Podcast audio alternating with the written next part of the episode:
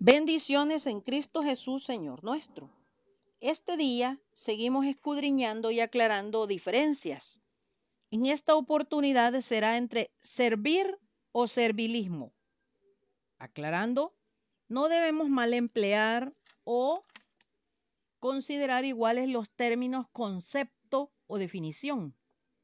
Definición de concepto se considera una unidad cognitiva de significado, un contenido mental que a veces se define como una unidad del conocimiento. Hagamos un ejercicio mental. Si, por ejemplo, un profesor preguntara a un alumno, ¿cuál es el concepto de servilismo? Y el alumno responde, servilismo es correcto. Distinto es que el profesor pida al alumno que dé una definición de servilismo. Sumisión ciega, adulación y sometimiento total a la autoridad de alguien. ¿Cómo se define servil?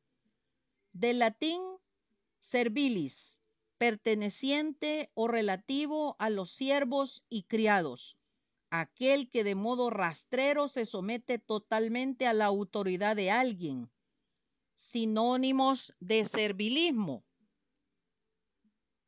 son abyección, acatamiento, adulación, apocamiento, bajeza, esclavitud, indignidad, lisonjería, sometimiento, sumisión, vasallaje, vileza, salamería. Sinónimos de servil son rastrero, indigno, adulador, arrastrado. ¿En qué sentido habla la santa palabra de Dios de ser servil?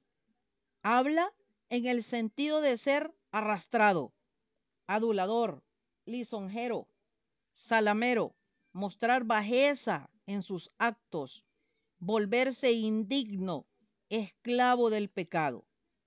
No es cosa nueva que una persona religiosa quiera lograr algo adulando a un superior. Está el otro lado de la moneda, el superior que abusa de ese servilismo que se le profesa. Es de lamentar que existan personas que sometan a sus fieles a la pobreza, al abuso físico y hasta a la muerte. Porque aprovechándose de la fe ingenua, los vuelven serviles para lograr con holgura sus propósitos carnales, siendo así malos líderes, apartándolos de volverse genuinos servidores del Dios Altísimo. De aquí el gran auge del fanatismo y la religiosidad ciega. Por esto, nuestro buen Dios en su palabra nos recomienda. Amados, no creáis a todo espíritu, sino probad los espíritus si son de Dios, porque muchos falsos profetas han salido por el mundo. Primera Juan 4:1. Pero ¿cómo distinguir o diferenciar a estos falsos profetas?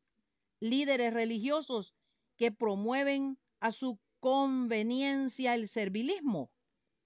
Nuestro amado Señor Jesucristo en Mateo 7:20 nos dice, ¿cómo los conoceremos? Así que por sus frutos los conoceréis. Actualizando este texto, sería así qué tipo de acciones y qué resultados se obtiene de ellas. En gran medida, a esto se debe que la iglesia, el cuerpo de Cristo, no sea una iglesia sin mancha y sin arruga. Por esto, no son evidentes, comprobables y visibles las señales que seguirán a los que creen, o sea, a los creyentes. En mi nombre echarán fuera demonios hablarán nuevas lenguas, tomarán en las manos serpientes, y si bebieren cosa mortífera, no les hará daño. Sobre los enfermos pondrán sus manos y sanarán. Marcos 16, 17, 18. El mundo sería otro si se le permitiera a los siervos del Dios Altísimo vivir bajo la guía del Santo Espíritu y no solo buscar tener los edificios repletos de ciegos, serviles, tratando de agradar a su líder religioso. ¿Acaso puede un ciego guiar a otro ciego? ¿No caerán ambos en el hoyo? Lucas 6, 39. Leamos algunos versículos que nos hablan sobre esta adulación. Gálatas 1.10. Porque busco ahora el favor de los hombres o el de Dios. ¿O me esfuerzo por agradar a los hombres? Si yo todavía estuviera tratando de agradar a los hombres, no sería siervo de Cristo que no haga yo acepción de personas ni use lisonja con nadie. Job 32, 21 al 22. Porque, como sabéis, nunca fuimos a vosotros con palabras lisonjeras ni con pretexto para lucrar. Dios es testigo, ni buscando gloria de los hombres, ni de vosotros, ni de otros, aunque como apóstoles de Cristo hubiéramos podido imponer nuestra autoridad. Primera Tesalonicenses 2, 5 y 6. Y os ruego, hermanos, que vigiléis a los que causan disensiones y tropiezos contra las enseñanzas que vosotros aprendisteis y que os apartéis de ellos. Porque los tales son esclavos, no de Cristo nuestro Señor, sino de sus propios apetitos, y por medio de palabras suaves y lisonjeras engañan los corazones de los ingenuos. Romanos 16, 17 y 18. Porque vendrá tiempo cuando no soportarán la sana doctrina, sino que teniendo comezón de oídos, acumularán para sí maestros conforme a sus propios deseos y apartarán sus oídos de la verdad y se volverán a los mitos. Segunda Timoteo 4, 3 y 4. Nuestros días son estos tiempos en donde es preferible acomodarse a que cualquier líder religioso les diga qué tienen que hacer por no esforzarse escudriñando ¿Qué dice la santa palabra de Dios para cada vida en lo particular? Por desaprovechar este privilegio, daremos cuentas. No podemos responsabilizar a otros por la calidad de nuestra propia vida espiritual. Otra cosa muy diferente es el servicio, que es un don. El Señor Jesucristo estableció clara diferencia al decir, como el Hijo del Hombre no vino para ser servido, sino para servir y para dar su vida en rescate por muchos. Mateo 20, 28. El meollo del asunto aquí, como siempre, es el orgullo.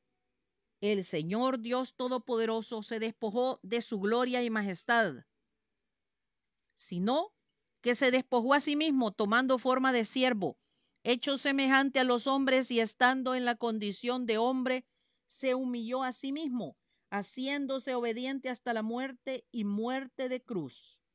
Filipenses 2, 7 y 8. Y nosotros, pecadores mortales, no queremos humillarnos para servir a nuestro Dios y a los humanos. He llegado a escuchar a hermanos decir, yo no soy sirviente de nadie y nadie es nadie. Hemos pasado por alto que el servicio es lo más alto en la dignidad de los dones del Santo Espíritu de Dios. Ojo, aunque en la escala de valores humanos el servicio está en lo más bajo, en la escala de cómo Dios valora las cosas, el servicio ocupa un altísimo lugar. Muchísimas personas pierden su vida tratando de ser grandes en esta tierra y nuestro Señor dijo cómo serlo. El que quiera hacerse grande entre vosotros será vuestro servidor, y el que quiera ser el primero entre vosotros será vuestro siervo. Mateo 20, 26 y 27. Será hasta el próximo domingo, si Dios nos presta la vida, que continuaremos creciendo en el conocimiento de lo santo. Así dijo el Eterno. Paraos en los caminos y mirad, preguntad por las sendas antiguas cuál sea el buen camino, y andad por él, y hallaréis descanso para vuestras almas. Jeremías 6, 16. Maranata, Cristo viene pronto. Atentamente, colaboradora de Riego, Acevedo.